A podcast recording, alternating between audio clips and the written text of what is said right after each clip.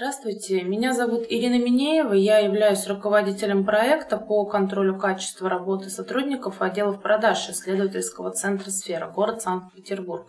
Сегодня расскажу вам о том, как можно контролировать качество работы сотрудников э, отделов продаж.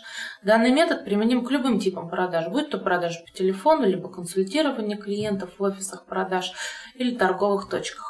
Все вы отлично знаете, что менеджер по продажам – это лицо компании. И из того, как он проводит консультации, как он продает и насколько он клиентоориентирован, складывается впечатление всей компании в целом.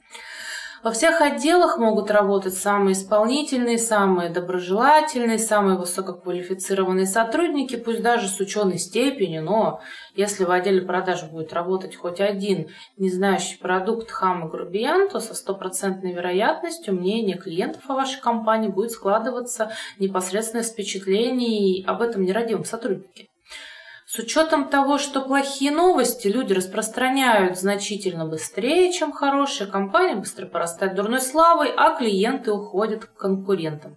Описанная ситуация, конечно же, это крайность. Чаще встречаются ситуации, когда в отделе продаж заводится один или несколько слабо клиентоориентированных сотрудников, которые вроде бы продают, но мало. С учетом того, что в компании есть постоянный поток клиентов, совершаемые сделки малобюджетные, маломаржинальные – и при этом фирма может вкладывать большие суммы в маркетинговые мероприятия и рекламу, и стоимость одного входящего клиента может быть довольно большой.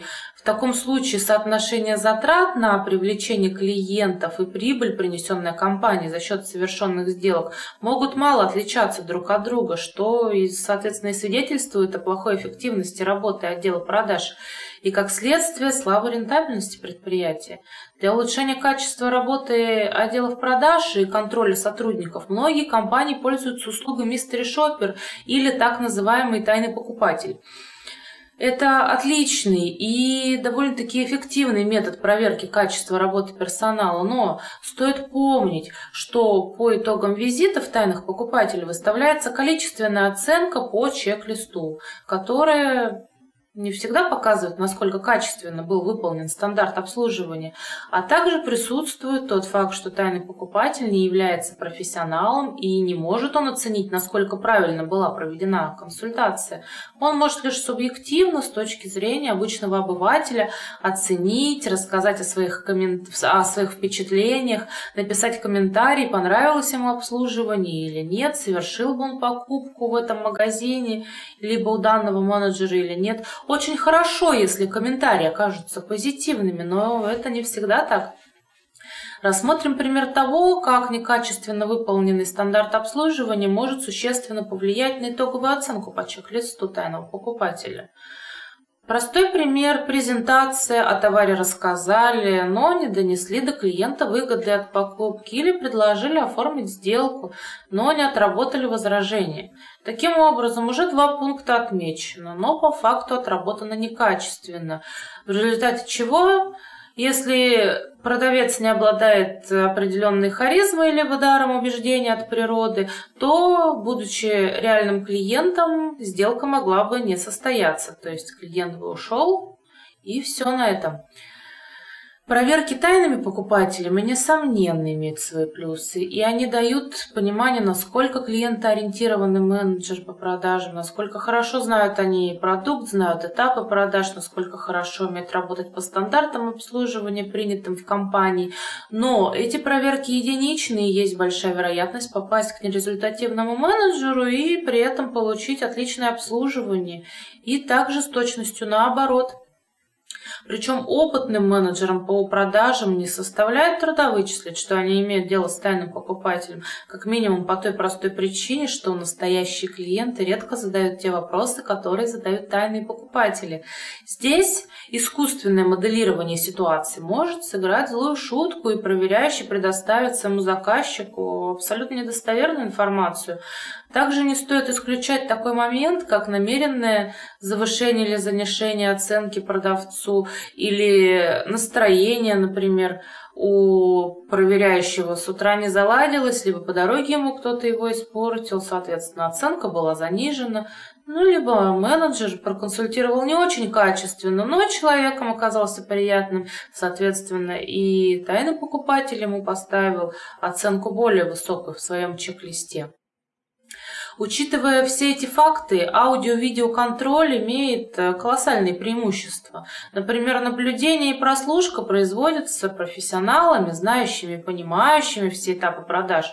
Соответственно, и оценка их выполнения производится на основании четких данных того, какие стандарты продаж были выполнены, насколько качественно они были отработаны. Очень важным преимуществом является то, что проверяющие не имеют прямого контакта с продавцами, лично они с ними не знакомы, поэтому обаяние продавца или плохое настроение проверяющего никаким образом не повлияет на итоговую оценку.